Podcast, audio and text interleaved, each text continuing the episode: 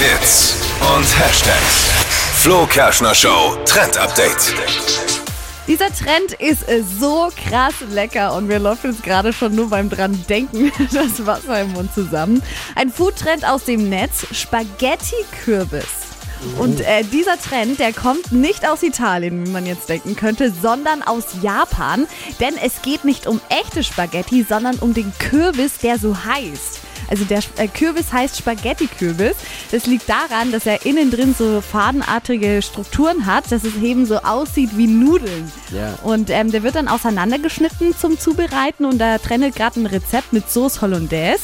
Das heißt, auseinanderschneiden den Kürbis, dann wird alles mit Gewürzen ähm, gewürzt, ab in den Ofen, die Soße drauf und dann, jetzt kommt's, Fettkäse noch mit oben drauf.